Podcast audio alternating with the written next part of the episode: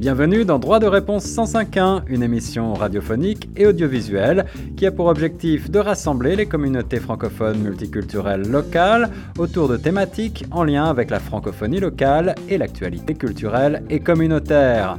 Cette initiative est rendue possible grâce au Fonds canadien de la radio communautaire. Pour participer à nos débats ou à nos quiz droit de réponse 105.1 ou pour plus d'informations, veuillez appeler le 416 599 2666 ou écrivez-nous à direction à commercial. Bonjour à toutes et à tous, bienvenue sur les ondes de Choc FM 105.1 et sur tous nos médias en audio et en vidéo une fois de plus dans cette émission Droit de réponse 105.1 avec euh, ce soir un débat à l'honneur avec nos invités que je vais présenter autour de la table euh, virtuelle dans quelques instants. Pour euh, co-animer cette émission, j'ai le plaisir de rejoindre également Nathalie Salmeron dans le studio d'à côté. Bonsoir Nathalie. Bonsoir, bonsoir Guillaume, bonsoir à tous. Nathalie, quel est le sujet du jour? Aujourd'hui, le sujet du jour, c'est la liberté d'expression et on va s'intéresser à la question est-ce qu'on peut rire de tout? C'est bien ça. Alors, je rappelle que Droit de réponse 105.1, c'est une série d'émissions de quiz et de débats. Donc, aujourd'hui, plutôt un débat qui a pour objectif de rassembler les communautés francophones multiculturelles lors de ces rencontres virtuelles ou parfois en studio, thématiques en lien avec la francophonie locale et l'actualité culturelle, communautaire et un petit peu plus universelle. Ce soir, avec cette grande question, peut-on rire de tout avec nos invités qui sont étudiants, qui euh, viennent euh, eh bien, de différentes euh, origines et qu'on va tout de suite introduire pour euh, cette question. Je commence par Ziad. Bonjour Ziad. Oui, bonjour, bonsoir. C'est, mon nom c'est Ziad Benadad. Je réside à Montréal, d'origine algérienne. Merci euh, Ziad d'être avec nous. Je crois que tu es étudiant à Seneca College, c'est ça? Exactement. Ici même à Toronto. Exact. Et en quelle spécialité est-ce que tu euh, étudies? En journalisme. En journalisme, ah, c'est formidable. On va parler de liberté d'expression euh, en, matière euh, journalistique, certainement, médias. Ouais, exact. À tes côtés, j'ai le plaisir d'introduire Francis également avec nous ce soir. Bonjour Francis. Bonjour, bonjour. Bienvenue à toi. tu es, je crois, également étudiant. Oui, je suis étudiant à Seneca College aussi, en fashion business. Par contre, moi, je ne suis pas le journalisme. Je suis en fashion business. Fashion business, ça, c'est intéressant. Alors, tu, tu étudies la, la mode. Ouais, ouais, le business de la mode, pour être plus précis. OK, business de la mode. Ben, J'imagine qu'il devait quand même y avoir des interactions avec les questions qu'on va aborder euh, ce soir autour de la liberté d'expression. Peut-être qu'on pourra réfléchir ensemble sur euh, l'image de la mode, le rôle de la mode dans, euh, dans cette liberté d'expression. Peut-être que vous avez suivi les actualités très récentes avec ces femmes iraniennes qui se sont coupées les cheveux en signe de protestation Peut-être qu'on va pouvoir réfléchir à relier tout ça un petit peu. Pour euh, animer, co-animer cette émission, évidemment, Nathalie est avec euh, nous et Nathalie va aussi nous partager certainement un certain nombre de ses réflexions sur la question, n'est-ce pas, Nathalie? Tout à fait, exactement. Et on me connaît bien, je suis une grande pipelette, donc j'ai forcément plein de choses à dire tout le temps. Nathalie qui euh, nous vient euh, de France et euh, je pense qu'on ne pourra pas ne pas aborder peut-être les, grandes questions de liberté d'expression qu'on a vu émerger dans la sphère médiatique il y a de cela sept ans déjà suite aux attentats du Bataclan puis des attentats qui ont visé un journal satirique qui s'appelait Charlie Hebdo. Alors avant de rentrer justement dans ces détails et de, de réfléchir ensemble, ma question pour vous, pour chacun d'entre vous, ce sera de savoir comment est-ce que vous vous allez définir cette liberté d'expression aujourd'hui. Qu'est-ce que ça recouvre dans votre tête? Qu'est-ce que ça comprend? Qu'est-ce que c'est pour vous la liberté d'expression aujourd'hui? Je donne la parole euh, à qui veut la prendre. Ah, je pourrais commencer. Je dirais la liberté d'expression, c'est dire qu'est-ce qu'on pense, mais aussi il faut établir, je dirais, des, euh, barrières autour, genre là où on, devrait respecter les autres, respecter euh, la culture des autres, la, religion, le respect en général, je dirais même. C'est ça la liberté d'expression, en mon opinion. Alors là, on a, on a déjà euh, dans le vif du sujet avec euh, une définition déjà des limites. Euh, ouais. Ça, c'est pas trop une liberté. Tu prends, non, mais tu prends le pas sur euh, les questions que je vais aborder euh, un petit peu plus tard, là, c'est certain. Tu as parlé euh, de respect, là, c'est une notion, je crois, très importante vers les cultures, vers les religions. On va voir ce qu'on peut rassembler effectivement autour de tout ça. Francis, tu partages un peu cette définition de la liberté d'expression? Oui, oui, je partage la même définition. Je vais juste, je, vais juste être un, peu plus bref. Pour moi, la liberté, la liberté d'expression, c'est, comment je peux l'expliquer? C'est le droit de tout un chacun de dire ce qu'il pense. Le droit de, de dire ce qu'on pense. Est-ce que d'après vous, c'est ce droit, c'est le même partout dans le monde aujourd'hui? Ça devrait l'être, mais avec les règles d'aujourd'hui, ça ne l'est pas. il y a des grandes disparités. Nathalie, tu penses que la liberté d'expression n'est pas la même partout? Pourquoi? Parce que malheureusement, il n'y a pas des pays où la liberté d'expression est prônée. Tu parlais tout à l'heure de l'Iran, on est en plein dedans. Euh, c'est vrai que même les médias sont très très très limités sur ce qu'ils peuvent dire. On a la chance entre guillemets au Canada d'être dans un pays assez libre où les gens sont en mesure de pouvoir s'exprimer plus ou moins librement sans avoir de représailles. Donc je pense effectivement que cette liberté d'expression, je rejoins un petit peu ce que les garçons ont dit. Pour moi, en tout cas, la liberté d'expression, c'est le fait de pouvoir dire ce qu'on pense au moment où on le pense, tout en ayant cette, euh, je rejoins Ziad, cette euh, notion de respect, cette notion de tolérance, parce que c'est pas parce qu'on dit ce qu'on pense et qu'on prend cette carte en fait de liberté d'expression qu'on est amené à pouvoir dire tout et n'importe quoi non plus, parce qu'il y a un respect à avoir, euh, enfin à travers euh, nos, nos dires en fait. Donc voilà, la liberté d'expression, pour moi c'est ça, c'est le fait de pouvoir dire ce qu'on veut tout en respectant les cultures, la tolérance en fait qu'on a en face, enfin pour les gens à qui on parle en face de soi. Mais pour revenir à ta question, effectivement non, c'est pas pareil dans tous les pays du monde malheureusement, et ça dépend aussi de si on est une femme ou si on est un homme. Il y a des pays où malheureusement, en tant que femme, on n'a pas une voix qui porte de la même façon. Je pense à toutes ces Iraniennes malheureusement qui sont en Iran et qui euh, ont dû avoir recours à se couper les cheveux, à brûler leur voile, à faire des choses qui sont limite extrêmes peut-être qu'elles n'auraient peut-être pas fait il y a quelques temps, mais qui ont justement peut-être pour seul recours de se faire entendre de cette manière-là.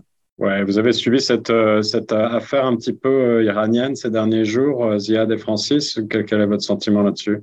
Ben, moi, je dirais, c'est euh, sur, ta, sur ta question précédente, c'est genre la liberté d'expression, c'est pas respecté dans tout le monde. C'est pas juste à l'Iran, je dirais même, je dirais, tu vois, en Chine, là où on bloque les réseaux sociaux et toutes ces affaires-là, on a des différents algorithmes, genre à TikTok en Chine qu'aux États-Unis. Alors, c'est totalement différent. Je dirais, en Iran, c'est dur de demander de la liberté d'expression quand un régime de religion je dirais pas islamique, je dirais juste un, régime de religion en général, contrôle le pays. C'est dur de demander cela. Alors moi, j'ai fait mes petits, euh, mes petits devoirs avant de préparer un petit peu cette émission et je vais vous donner quelques notions là qui vont peut-être vous, vous aider, vous donner du grain à moudre autour de cette euh, histoire euh, des libertés d'expression en question. La notion, en fait, a été formalisée par les penseurs français d'origine, des Lumières au XVIIIe siècle et c'est un droit qui est considéré comme une liberté fondamentale proclamée d'abord dans la Déclaration des droits de l'homme et du citoyen, qu'on connaît au moment de la Révolution française de 1789 et puis reprise par de très nombreux pays et organismes pan-nationaux, donc euh, comme l'Assemblée générale des Nations unies, qui en fait une de ses libertés fondamentales, le Conseil des droits de l'homme des Nations unies également,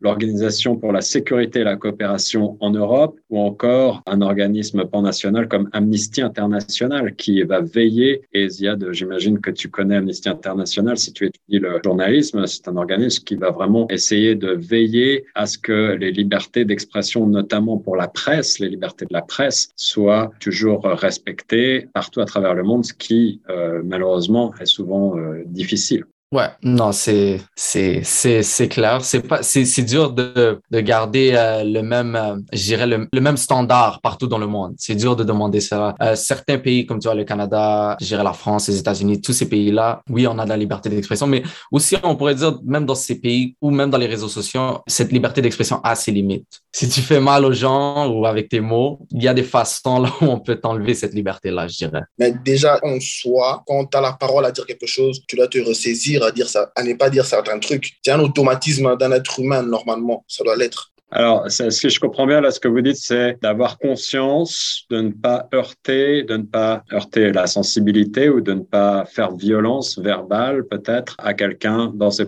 propos. C'est ça un peu la limite que vous que vous définiriez de la liberté d'expression? En quelque sorte, ouais.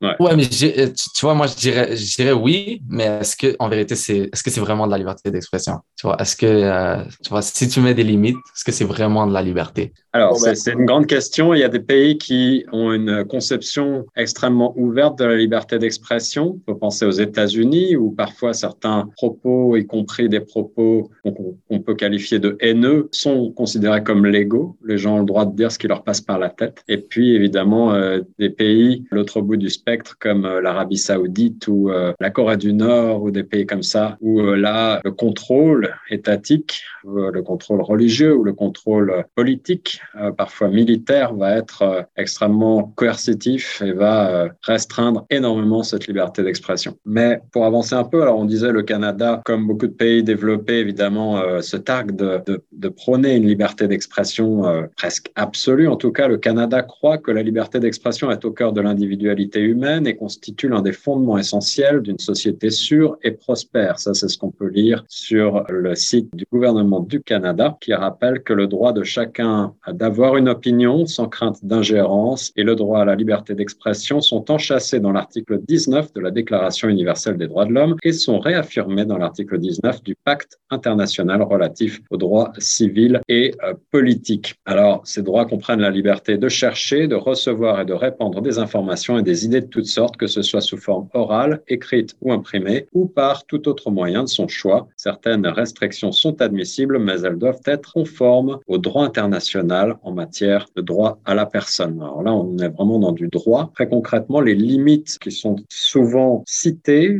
dans les recherches que j'ai pu faire, ce sont des limites qui touchent effectivement à des propos qui sont jugés ostensiblement haineux, xénophobes, ou à la remise en cause, par exemple, de certains faits historiques avérés, comme euh, la Shoah, qui peut être dans certains pays plus que dans d'autres. On pense à l'Allemagne ou à Israël, par exemple. Là, c'est passible de peine extrêmement grave de, de, prison pour des gens qui remettent ça en cause. C'est pas la même réalité, suivant les pays, évidemment, et suivant les contextes. Mais pour aller plus loin, pour ce que vous, vous en ressentez dans votre quotidien On a déjà pas mal abordé la question de l'Internet, des technologies, des médias sociaux. Et là, je pense que c'est intéressant de, partir vers euh, cet univers-là. On utilise tous parce que on a tous été confrontés, je pense au moins une fois, à des situations où une conversation en ligne va dégénérer. On va avoir affaire à ce qu'on appelle des trolls, affaire à des gens mal intentionnés qui, derrière un pseudo-anonymat, vont tenir des propos outranciers et parfois euh, même euh, avoir des conséquences néfastes pour la santé mentale de, de, des interlocuteurs, pour euh, des gens qui sont, qui sont derrière leur écran et qui vont mal vivre ça. Est-ce que ça vous est déjà arrivé? Est-ce que vous avez ces expériences-là? Est-ce que vous avez un mot à dire là-dessus? Ben, personnellement, moi, j'ai pas vraiment beaucoup d'expérience avec les trolls. Ben, genre, en général, oui, tu pourrais dire tout le monde a passé par là. Tu peux, tu pourrais dire ça, mais je dirais même à ce point-là, c'est, c'est, je trouve pas que le troll, c'est, c'est réel. En vérité, c'est tout virtuel. Certaines personnes le prennent plus mal que d'autres, mais moi, personnellement, si toutes les expériences que j'ai eues, ça rentre d'un côté, ça sort de l'autre. C'est vraiment, c'est quelque chose qui n'est pas réel. si je vois pas, ça m'a pas touché. Genre, c'est, c'est différent. Je pense que c'est différent que quand on te le dit face à face, que quand on te dit ses propos face à face. Si on te le dit par l'Internet, à part si on va vraiment personnellement sur toi comme personne, je ne vois pas comment ça peut toucher la personne. Francis, tu as été directement euh, dans une discussion comme ça qui a dégénéré ou tu as pu euh, observer ces genres de comportements également en ligne? J'ai pu observer ce comportement chez d'autres personnes. Moi, personnellement, je suis une personne très calme en matière de débat. Avant, quand j'étais à l'université Laurentienne, j'ai assisté à un débat. Ça parlait sur le, racisme. Et euh, il y a un monsieur qui avait vraiment, vraiment dégénéré contre euh, un de, de mes, de mes coéquipiers, parce que je fais du foot aussi, un de mes coéquipiers. Le monsieur avait vraiment dégénéré sur lui et il avait tellement perdu le contrôle de soi que c'était grave, c'était grave. Il y a eu même la police qui était venue. Mais après, j'ai eu le monsieur, il m'a donné plusieurs raisons pourquoi. Je lui ai dit, bon, ok, vous avez dit que le monsieur vous a parlé, mais si ça vous affecte pas personnellement, pourquoi réagir de la sorte? Selon moi, si un truc ne m'affecte pas personnellement, je vois pas pourquoi. Là, je reviens un peu dans le même avis que Ziad. Si ça ne me touche pas personnellement, je vois pas pourquoi j'aurais telle ou telle réaction par rapport à ça. Mais c'est réel, c'est réel. Il y a beaucoup de gens qui ont un problème de maîtrise de soi. C'est quelque chose qui se travaille. Ce n'est pas du jour au lendemain, c'est quelque chose qui se travaille. C'est comme ça, c'est un peu ça. Moi, j'aurais une question pour vous, euh, les garçons. Admettons que vous êtes euh, témoin sur euh, un réseau social, que ce soit un réseau social ouvert, donc que ce soit Facebook, que ce soit Instagram ou Twitter, par exemple, et que vous soyez, je sais pas,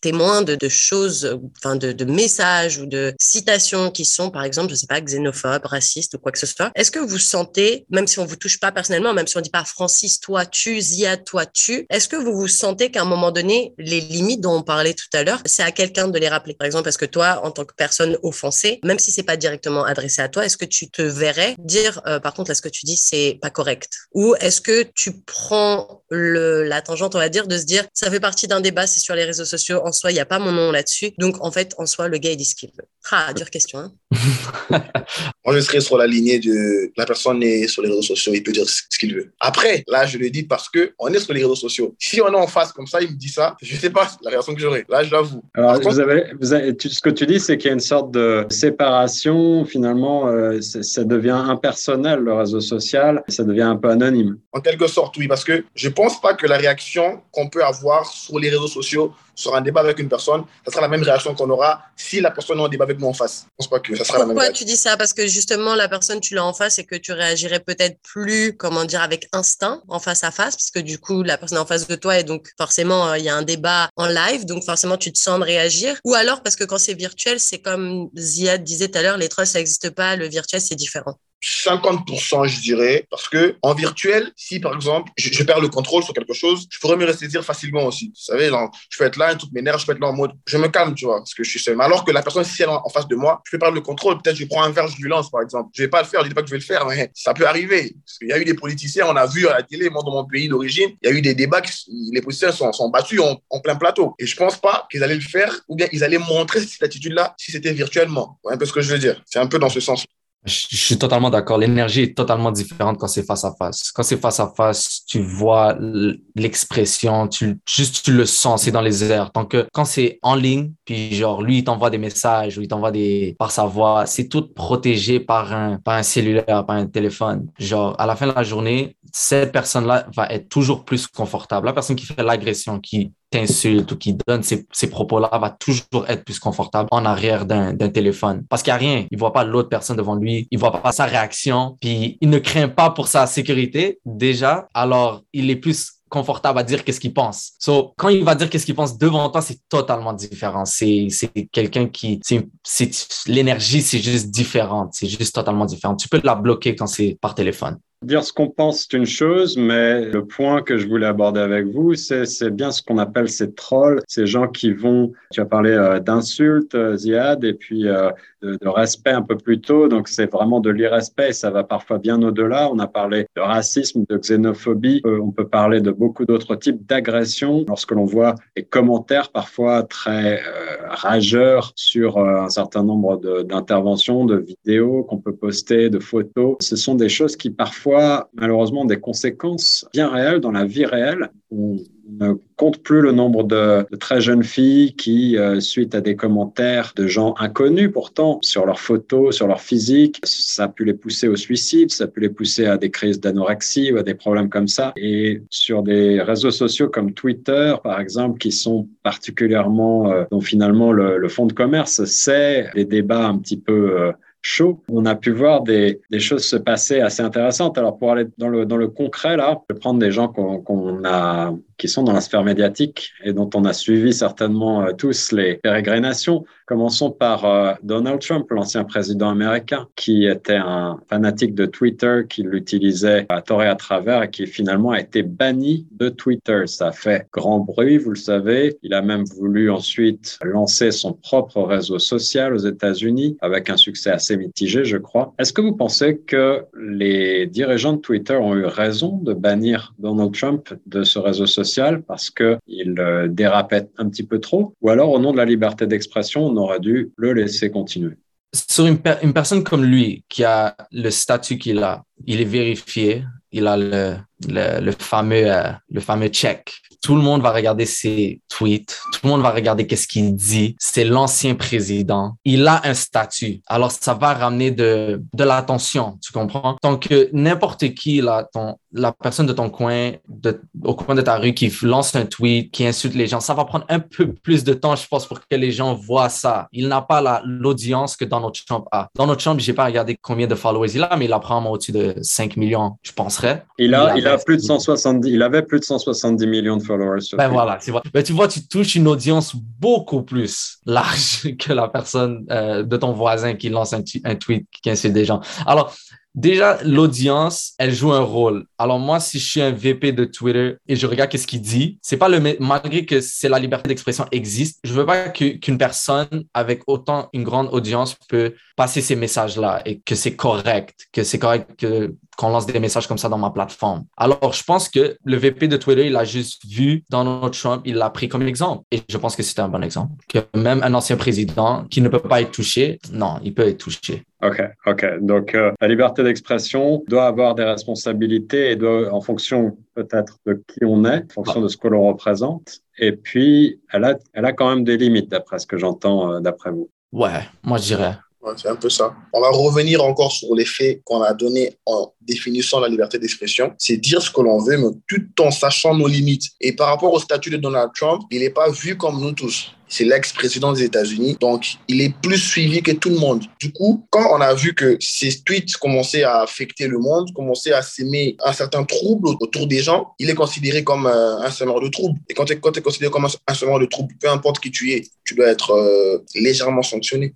Ok, alors dans la même veine, il y a quelques jours, le fameux milliardaire Elon Musk, euh, l'un des hommes les plus riches du monde, si ce n'est l'homme le plus riche du monde, également fervent partisan d'une liberté d'expression absolue et euh, en train d'essayer de racheter Twitter, a euh, un petit peu bouleversé le cours de, du monde qui est déjà bien agité avec la guerre en Ukraine, en essayant de se poser comme un stratège diplomatique qu'il n'est pas et a proposé un plan de paix en quelques mots sur Twitter, un plan de paix qui est euh, a été loin de faire l'unanimité parce qu'en quelque sorte, il se permettait de donner la Crimée occupée par la Russie à la Russie et une autre partie euh, de l'Ukraine sans véritable contrepartie. Ça a été évidemment un tweet qui a suscité des réactions euh, en chaîne et qui a été très commenté négativement, notamment par, par l'Europe et par l'Ukraine qui jusque-là voyait en lui quelqu'un qui soutenait la cause de l'Ukraine. Il a été obligé même de s'excuser et de,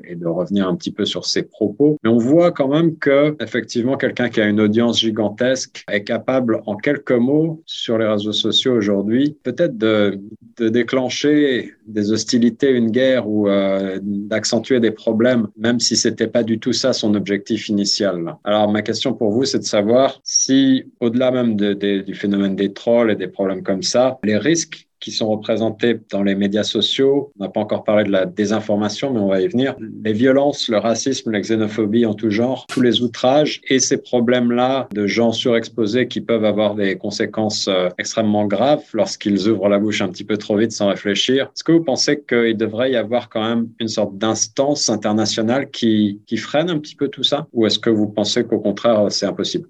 Mon côté, je pense que c'est impossible. Parce que c'est vraiment une. Euh, tu détermines des, euh, des barrages. Parce que ça varie de d'une personne à l'autre, je dirais. C'est pour ça. Comme qui es-tu pour établir cette bias? non, à ce point-là, on arrête. À ce point-là, tu peux, tu peux pas dire ça, tu peux pas dire ça. Comme qui es-tu? Genre, ça varie de personne en personne. Pour une autre personne, qu'est-ce que Elon Musk a dit? C'est totalement acceptable. Bah, au niveau des États, euh, ça peut être la justice des États, ça peut être la loi. Mais là, au niveau international, comment faire? Là, du coup, là, du coup, on dira que la liberté d'expression n'existe plus. Exactement, exactement. La liberté d'expression n'existe pas. C'est pas le bon terme, c'est pas le bon nom. On ne devrait pas appeler ça la liberté d'expression. C'est moi Alors, la liberté d'expression, pour vous, si je comprends bien, c'est un absolu maintenant? C'est quelque chose qui, ne peut pas avoir, euh, qui ne peut pas être limité? Ben, ça peut être limité, mais ça, tu peux pas mettre des limites jusqu'à, je peux pas, tu peux pas attacher la justice à la liberté d'expression à ce point-là. Comme tu peux, je pense, bloquer le message. Tu peux dire non, comme bloquer ce message, puis genre l'enlever de Twitter ou whatever. Mais sur le point où tu amènes la justice, tu, tu contredis la Constitution, comme ils disent. Même pour ce qui est des, des points que j'ai soulevés un petit peu plus tôt, qui sont effectivement des contraintes légales que de ne pas remettre en cause, par exemple, la Shoah. Ça, c'est quelque chose qui, euh, internationalement et plus spécifiquement dans certains pays, aujourd'hui est, appliqué. il est passible de, de sanctions pénales le fait de, de tenir des propos négationnistes, ce qu'on appelle euh, c'est-à-dire de ne pas reconnaître comme une réalité historique la Shoah. Chacun a sa définition de la liberté d'expression, je dirais, mais comme ça, ça, ça, ne serait pas, comme je dirais, ça, ça serait juste pas la liberté d'expression. Tu peux pas mettre un organisme ou une règle ou n'importe quoi en charge de qu'est-ce qui est bon et qu'est-ce qui est pas bon. Ça varie. À la fin de la journée, la liberté d'expression, c'est une opinion. Et les opinions varient de personne en personne. Ok, euh, point de vue intéressant. Nathalie, tu veux rajouter quelque chose sur ce, sur ce dernier point avant de passer à une deuxième partie légèrement plus légère? Je voudrais aborder peut-être euh, l'aspect humour. Je sais pas trop trop quoi penser en fait parce que quand on écoute, parce que moi j'ai cette position un peu d'écoute, un peu de retrait, d'une question à l'autre, limite ce que vous dites les garçons, ça peut varier en fait, c'est assez subtil au début. Et j'ai l'impression en fait que là où ça se rejoint, c'est que pour vous la liberté d'expression, elle tient sur le fait que on est libre de dire ce qu'on veut tant que personne en face, dont un organisme par exemple, nous met des barrières. Et c'est aux gens eux-mêmes de s'auto-censurer pour faire de leur liberté d'expression quelque chose de viable en fait. Parce que si par exemple sur Twitter on mettait je sais pas, des, gens qui étaient là à vérifier que rien ne soit misogyne, homophobe, raciste. Enfin, voilà, s'il y avait vraiment ce genre de choses avec des gens qui, t'envoyaient. Ce qui existe, euh, je t'interromps, Nathalie. Oui, mais, ils t'envoient pas d'amende. Ils te disent pas, bon, bah là, c'est 1000 dollars parce que tu as dit quelque chose qui va pas. Non, mais ils sanctionnent, ils peuvent, euh, ils suppriment des comptes. Il y a des, des ils, suppriment, des comptes. Mais rien ne t'empêche de recréer un compte avec euh, du schmoll 14 et puis recommencer et puis le lendemain, ce sera bidule truc 92. Enfin, je veux dire, voilà, au final, ils suppriment, certes, mais ça revient. Donc j'ai l'impression en fait que, en tout cas selon euh, ce que vous dites les garçons, que pour vous la liberté d'expression, elle tient sa fonction de liberté d'expression tant que personne n'est là pour modérer entre guillemets, et c'est aux gens eux-mêmes de se modérer, si j'ai bien compris? En, quelque sorte, je, dirais oui. Ouais, ouais. ouais. Je suis dans la même longueur d'ongle. Alors moi, j'ai une autre question à vous poser. On parlait de gens avec une grande audience. On parlait de, de Donald Trump qui s'est fait éjecter de, de, Twitter parce que ce qu'il disait, c'était juste improbable. Elon Musk qui, pour le coup, ne se fera peut-être pas éjecter puisqu'il a injecté tellement d'argent dans Twitter qu'il a un petit peu les rênes en main, donc c'est un peu différent. Mais par exemple, je pense à une femme comme euh, Kim Kardashian. Kim Kardashian, s'il y a bien quelqu'un qui a une audience dans ce monde, c'est Kim Kardashian. Le fait qu'elle dit pas grand-chose d'intéressant, on va dire, ou de très profond, mais l'image qu'elle porte, en tout cas euh, sur les jeunes filles. Je sais pas si vous baladez un petit peu dans les rues. Moi, j'ai l'impression de voir des clones depuis quelques années. Des Kim Kardashian 1, 2, 12, 26, 32, 44. Il y en a partout. Les mêmes cheveux, les mêmes tenues, les mêmes choses. Donc, est-ce que la liberté d'expression, c'est juste quand on s'exprime avec des mots? Ou le fait de poster des photos, de dire un peu aux gens à quoi ils devraient ressembler, de faire ça parce que c'est cool et faire l'inverse, ce serait nul? Est-ce que ça aussi, ce serait pas quelque chose qu'il faudrait limiter? Puisqu'on parlait tout à l'heure de jeunes femmes qui euh, se retrouvent dans des situations catastrophiques parce qu'elles veulent, par exemple, ressembler à Kim Kardashian. Elles vont mettre des photos sur leur réseau et elles vont recevoir une pluie d'insultes en leur disant mais tu te prends pour qui ou machin et elles après se sentent affectées parce que d'un côté sur les réseaux elles voient que des femmes comme ça mais elles quand elles essayent de faire comme elles elles se font insulter donc par exemple est-ce que ça pour vous c'est une liberté d'expression quelque part? Je pense sur l'apparence, c'est subjectif. C'est genre, tu peux pas mettre une limite sur ça parce que tu, je veux pas être responsable pour qu'est-ce qu'une personne, si elle pense qu'elle devrait apparaître comme ça. Je pense pas que je devrais limiter ça. Ça, c'est vraiment subjectif parce qu'il y a des, il y a des femmes qui vont, qui vont dire non, j'ai, j'ai pas envie de ressembler à Kim Kardashian. Mais si tu vas pour les mots puis des insultes, ça, c'est différent. Ça, c'est quelque chose qui touche parce que les mots peuvent faire mal à quelqu'un. Mais le look, avoir l'air de quelqu'un, ressembler à quelqu'un, ça, c'est totalement subjectif. Pas tout le monde veut ressembler à Kim Kardashian. Grâce à Dieu, Dieu merci d'ailleurs. Mais voilà, par exemple, tu disais sur les insultes, c'était différent. Admettons, je ne sais pas si c'est le cas. Tu une petite sœur. Ta petite sœur, elle se fait insulter sur les réseaux sociaux par des trolls ou par des personnes qui assument les insultes, qui disent avec leur vrai nom, leur vrai prénom. Comment tu réagirais? Est-ce que tu dirais, ils sont derrière un écran, ça t'affecte pas? Ou est-ce que tu ferais attention justement que sa santé mentale soit pas trop affectée, qu'elle se sente pas justement victimisée par euh, les propos des gens? Ben déjà, je, dirais à elle, déjà c'est en arrière d'un écran. Il a pas, je veux pas dire des mauvais mots, mais il a pas les couilles de le dire devant toi.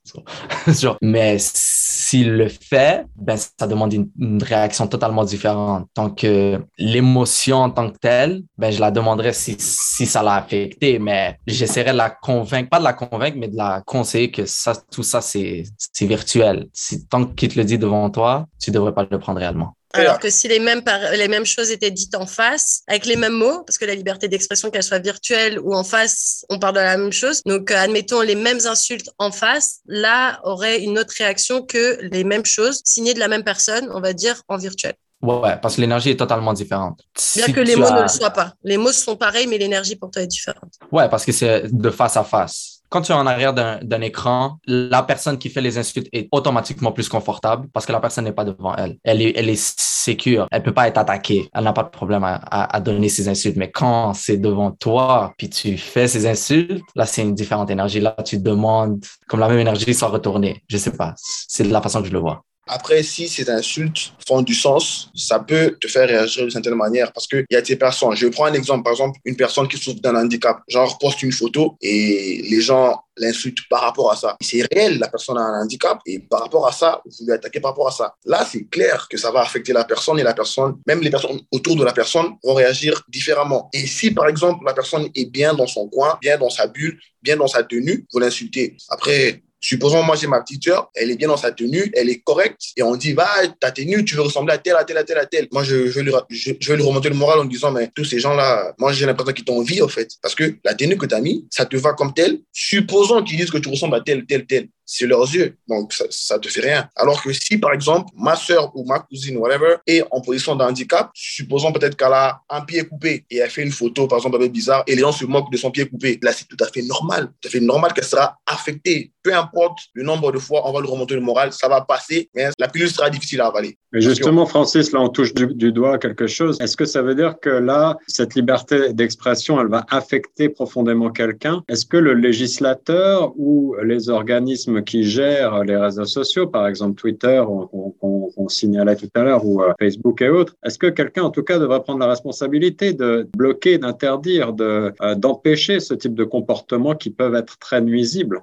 Si ce cas arrivait chez un des nôtres, on dira oui, parce qu'on dira, voilà, c'est ma soeur, c'est ma femme, c'est whatever. Mais après, avec un œil artistique, si la personne n'est pas, soi-disant, influençable, on va pas bloquer tel pour plusieurs personnes. Je sais pas si vous voyez ce que je veux dire. C'est triste, c'est une triste réalité, mais ça sera ainsi. Alors, juste pour clore cette boucle, et puis après, on va passer à, l'aspect plus léger. J'avais deux petits points. Le premier, c'était un petit extrait que je vais vous lire que j'ai trouvé aussi sur le site du gouvernement, qui indique que les principales limites à la liberté d'expression dans les pays démocratiques, donc c'est assez général, relèvent de deux catégories. Et là, on parle euh, de limites qui vont être punies par la loi. La diffamation, vous pouvez faire un procès en diffamation, et l'injure. Quelqu'un vous injure, vous avez le droit de vous défendre. D'autre part, les propos qui appellent à la haine, qui rassemblent notamment l'apologie crimes contre l'humanité, les propos antisémites, les propos racistes ou homophobes, d'autre part, sont punis également par la loi. Donc il y a bien quand même, d'après la, loi, dans certains pays comme le Canada, des limites légales à la liberté d'expression. La liberté d'expression n'est pas absolue dans notre pays. Maintenant, le deuxième point que je voulais aborder avec vous, on a parlé de Donald Trump, mais on n'a pas tellement parlé d'un des termes qu'il utilisait beaucoup, les fake news. Et de la désinformation en ligne. Est-ce que, nom de la liberté d'expression, pour faire simple, on a le droit de dire tout et n'importe quoi sur, euh, sur les réseaux sociaux notamment? Est-ce qu'on a le droit de raconter que la Terre est plate? Est-ce qu'on a le droit de raconter que Dieu est je ne sais pas quoi ou que Donald Trump est euh, le fils caché de je ne sais pas qui? Est-ce qu'on peut comme ça se répandre en mensonges, en, en ineptie, sans conséquence? Qu'est-ce que vous en pensez? Dans les médias sociaux, chacun croit ce qu'il croit, mais c'est préférablement avec ces faits-là que tu, que tu vas dire. Tu dois revenir avec des sources ou des preuves. Qu'est-ce que tu dis fait du sens. Parce que c'est, c'est bien que tu dis tu dis que tu penses, mais ils sont où les preuves?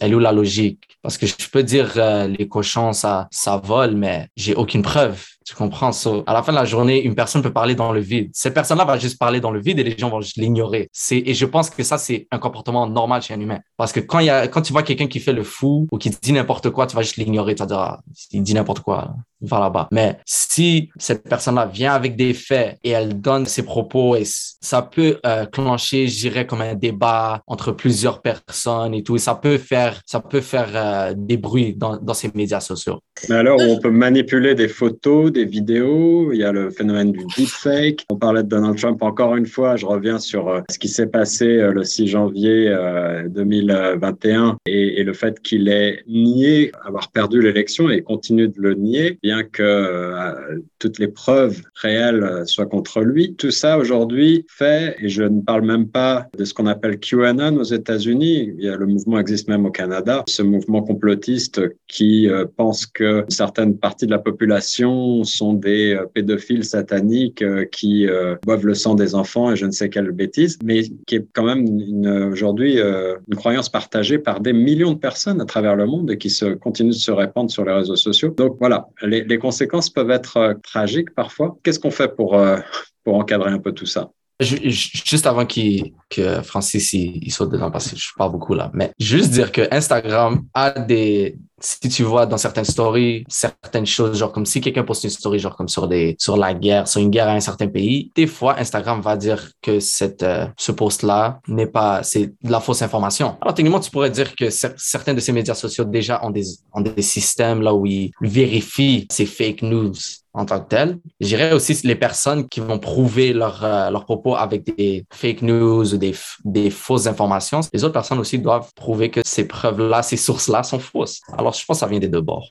Après, il y a des gens qui racontent des, des, fausses news juste pour tirer l'attention des gens. On voit ça de, de, nos jours. On voit ça de nos jours. Des gens qui racontent des, faux trucs juste pour attirer l'attention des gens. Moi, je rebondis justement sur ce que euh, vous euh, dites, les garçons. Pendant notamment le Covid, en fait, il y a eu vraiment tout et n'importe quoi sur les réseaux sociaux, avec des gens qui se sont limite euh, autoproclamés gourous ou quelque chose comme ça, d'une nouvelle mouvance, avec des choses. Et en fait, quand tout à l'heure, Zia, tu disais, il faut encore pouvoir les prouver, mais ces gens-là sont très, très forts, en fait. Ces gens-là, c'est limite du lavage de cerveau. Ils, s'autoproclament chef de je ne sais quoi et ils s'autoproclament et ils s'auto-font des petits documents que si tu leur demandes, ah ouais, mais c'est quelle source? Ils voit leurs trucs qu'ils ont concocté maison, en fait. Et, et moi, je l'ai vu énormément sur les réseaux sociaux pendant le Covid, pendant la période où on était tous paniqués, où on savait pas ce qu'on allait devenir, en fait. Vraiment ce tout début de période. Et il y a beaucoup de gens qui ont foncé là-dedans et qui se sont dit, vu qu'on n'en sait rien, vu qu'il n'y a pas de recherche encore, que c'est un truc nouveau qui est en train de nous tomber dessus, tout et n'importe quoi peut être avalé. Parler de pilule tout à l'heure, là, la pilule a été très large parce qu'il y en a qui ont même été jusqu'à demander aux gens de couper leur passeport, de couper leur pièce d'identité, que ça servait à rien, que dans le futur, on allait tous être avec, euh, avec des puces sous la peau et que si, et que ils avaient trouvé, c'est très facile au final. On prend un truc qui sort de nulle part, on le mélange avec un autre truc qui sort de nulle part et on en fait un vrai document officiel. On met juste un petit logo, une petite signature histoire de rendre ça super crédible. Et au final, voilà le document de référence en fait. Et il y a beaucoup, beaucoup de gens, comme tu disais, Francis, qui sont peut-être plus influençables que les autres, qui boivent ces paroles-là. Et au final, cette personne, au début, elle est toute seule dans son délire. Elle va commencer à avoir un, deux, 3, 10 pèlerins, 20 pèlerins, des 150 millions de personnes des fois qui vont suivre une vidéo qui est aberrante. Et tu disais tout à l'heure, des fois, on va se dire, ah, mais c'est ce qu'il dit, c'est débile, c'est un imbécile, on laisse de côté. Tu laisses de côté parce que tu as suffisamment de matière grise et que tu t'en sers suffisamment bien pour comprendre la limite de la bêtise. Mais les gens qui sont un peu faibles, un peu jeunes, ou qui hmm, sont moyen moyen un petit peu sur le fil et qui ont des idées un peu extrémistes et qui trouvent d'un coup quelqu'un qui partage les mêmes idées débiles que lui, et eh ben ils plongent en fait. Et du coup, bah ce petit gars qui faisait peut peut-être même ça pour rire à la base. Et bah, il s'est pris au sérieux. Et puis, bah, il y a 15 gars qui se sont mis à sa cause et puis qui relaient et puis qui machin. Et au final, d'un petit grain, on en fait une grosse boule de neige, en fait.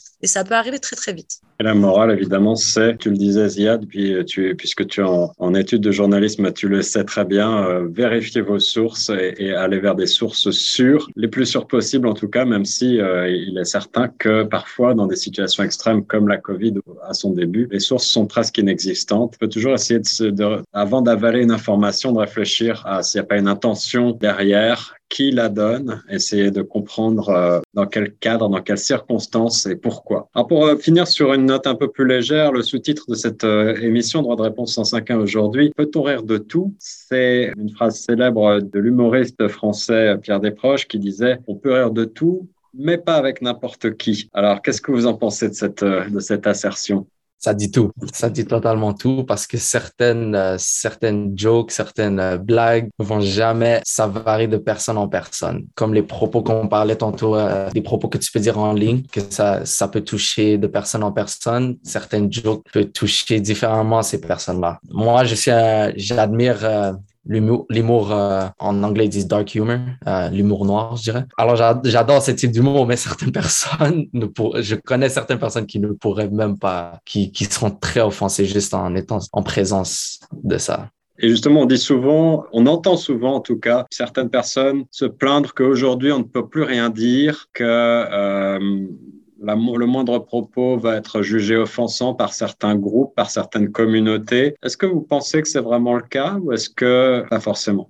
Pour moi, moi je dis ça, je vais être simple, tu ne peux pas faire plaisir à tout le monde. Ça, c'est, c'est clair. Surtout si, surtout si tu es un humoriste, déjà de base, moi, j'admire les humoristes, j'admire la comédie. Tu ne peux pas faire plaisir à tout le monde, tu vas faire mal quelques personnes, que ça soit vrai ou non, euh, qui l'ont mal pris. Ça varie de personne en personne comment ils prennent la blague en général. moi, je dirais c'est c'est ça. Moi, j'irais plus loin que la question de Guillaume. Je dirais même, est-ce que pour justement ne heurter personne, il faut être soi-même, faire part d'une communauté pour pouvoir attaquer avec l'humour une certaine communauté? Par exemple, quelqu'un qui est euh, gay, lesbienne, transsexuel, peu importe, uniquement peut faire des blagues sur cette communauté pour pas être perçu comme quelqu'un qui a des messages de haine. Pareil pour un maghrébin, pour euh, un haïtien, un chinois ou quelque chose comme ça. Est-ce que le fait de faire part de cette communauté qu'on attaque, entre guillemets, c'est OK dans ce cas-là, puisqu'on en fait part nous-mêmes? Par exemple, moi, je suis d'origine française, j'ai des origines maghrébines. Bah, du coup, je me dis, bah, je peux faire des blagues sur la communauté euh, maghrébine et française parce que c'est chez moi. Est-ce que je peux le faire ou est-ce que c'est toujours aussi mal vu? Ah, sans ça.